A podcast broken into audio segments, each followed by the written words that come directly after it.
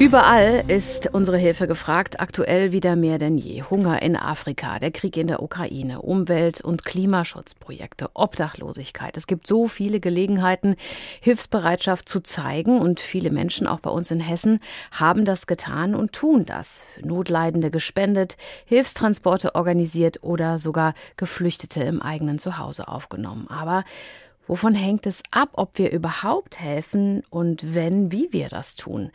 Und was bewirkt das Helfen bei demjenigen, der es tut? Macht es, wie es im Volksmund heißt, sogar glücklich und gesund? Darüber habe ich mit der Psychologin Anne Böckler-Rettich gesprochen. Sie ist Professorin an der Uni Würzburg, leitet die Abteilung Soziale Kognition und beschäftigt sich da auch mit diesen Fragen. Und von ihr wollte ich wissen, warum genau haben wir den Drang zu helfen? Eine Antwort ist eine ganz schlichte. Wir Menschen hätten als Individuen und als Spezies eigentlich gar nicht überlebt, wenn wir nicht auch biologisch aufs Helfen, aufs uns umeinander kümmern prädisponiert wären. Wenn wir geboren werden, sind wir ja vollkommen hilflos mhm. und schutzlos.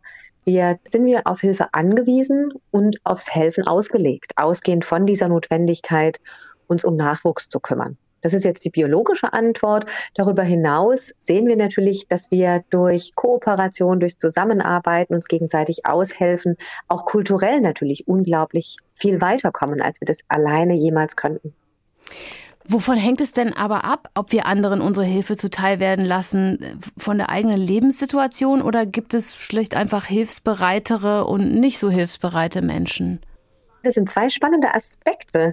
Ich fange jetzt mal mit der Situation an. Wenn wir auf die Situation schauen, dann spielt es zum Beispiel eine Rolle, ob wir uns zuständig fühlen, ob wir uns kompetent fühlen, können wir überhaupt helfen, ob uns selbst schon mal geholfen wurde, vielleicht in einer ähnlichen Situation. Und ich denke, ganz zentral ist, können wir die Situation der Hilfsbedürftigen nachvollziehen.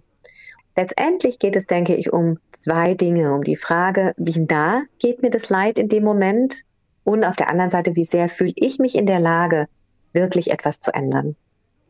Jetzt gibt es ja verschiedene Gruppen äh, von Menschen, die Hilfe benötigen. Da gibt es vielleicht den Nachbarn, der gerade keinen Strom hat, dem man aushilft, indem man den Kühlschrank äh, zur Verfügung stellt. Und dann gibt es aber wirklich krasse Nöte wie die Hungersnot in mhm. Afrika. Wovon hängt es ab, wem wir helfen? Ist das vielleicht einfach, je leichter, desto eher helfen wir? Häufig hilft es uns schon, wenn wir eine konkrete Person sehen und wir können unmittelbar was tun, dann ist das natürlich sehr viel naheliegender. Auf der anderen Seite sprechen Sie auch einen sehr guten Aspekt an und das sind eben so Krisen, Katastrophen, Kriege. Und solche großen Dinge, die machen uns, denke ich, noch mal mehr bewusst, wie wenig Kontrolle wir eigentlich haben, dass unser Leben oder unser Leben so, wie wir es kennen, jeden Moment auch einfach zu Ende sein kann oder sich sehr grundlegend verändern kann. Zum Beispiel, weil ein Vulkan ausbricht, zum Beispiel, weil ein Despot ein anderes Land angreift. Und mit Hilfsbereitschaft können wir dem etwas entgegensetzen. Das halte ich schon für eine der wichtigsten menschlichen Erfahrungen.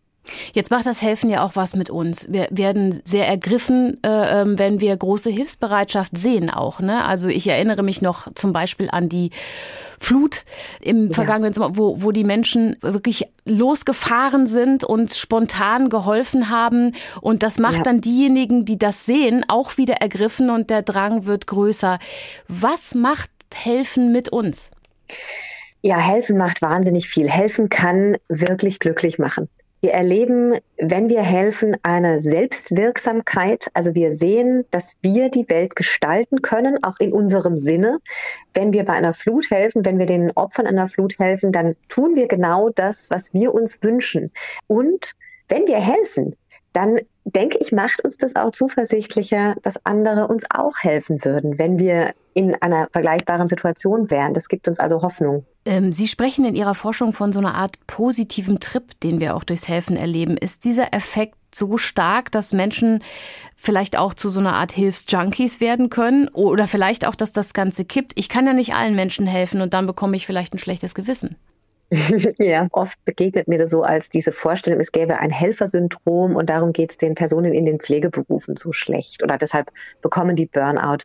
Ich denke, da ist es nochmal zentral wichtig, wirklich hinzugucken, gerade so einen Trip, ne, so eine Sucht, Suchterkrankungen. Was diese auszeichnet, ist, dass die Menschen wirklich ihr Leben nicht mehr im Griff haben, nicht mehr funktionieren. Sie leiden, ihre Umwelt leidet auch. Und das sehen wir bei der Hilfsbereitschaft nicht. Eher im Gegenteil. Ich habe mich nur gerade gefragt, also wenn ich zum Beispiel in der Stadt einen Obdachlosen sehe, der mich besonders anrührt, dann äh, gebe ich dem vielleicht Geld. Aber fünf Meter weiter ist schon der Nächste, der meine Hilfe benötigt. Ähm, und gerade in so einer Situation wie jetzt gibt es vielleicht nicht allen wirtschaftlich so gut, dass sie das tatsächlich könnten.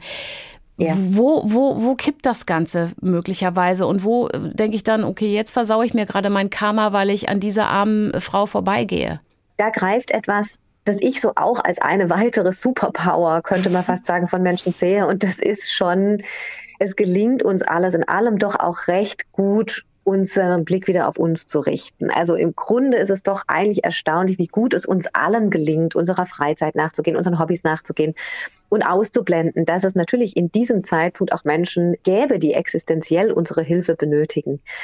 Also wir können das im Großen und Ganzen auch erstaunlich gut ausblenden.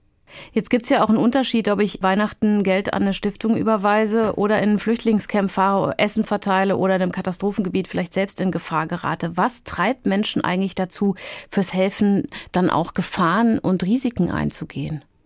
Wir sehen bei sowas auch häufig, wer sind die Opfer, die, die können da nichts dafür. Ne? Das ist bei Naturkatastrophen ganz klar.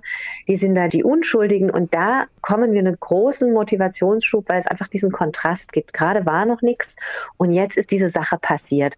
Und das schafft diese Motivation. Und gleichzeitig, gerade wenn es beispielsweise um sowas geht, wie ähm, den Betroffenen im Ahrtal zu helfen, ist es eben auch noch, es liegt noch in unserer Macht. Wir können da wirklich hinfahren und ganz konkret vor Ort was tun.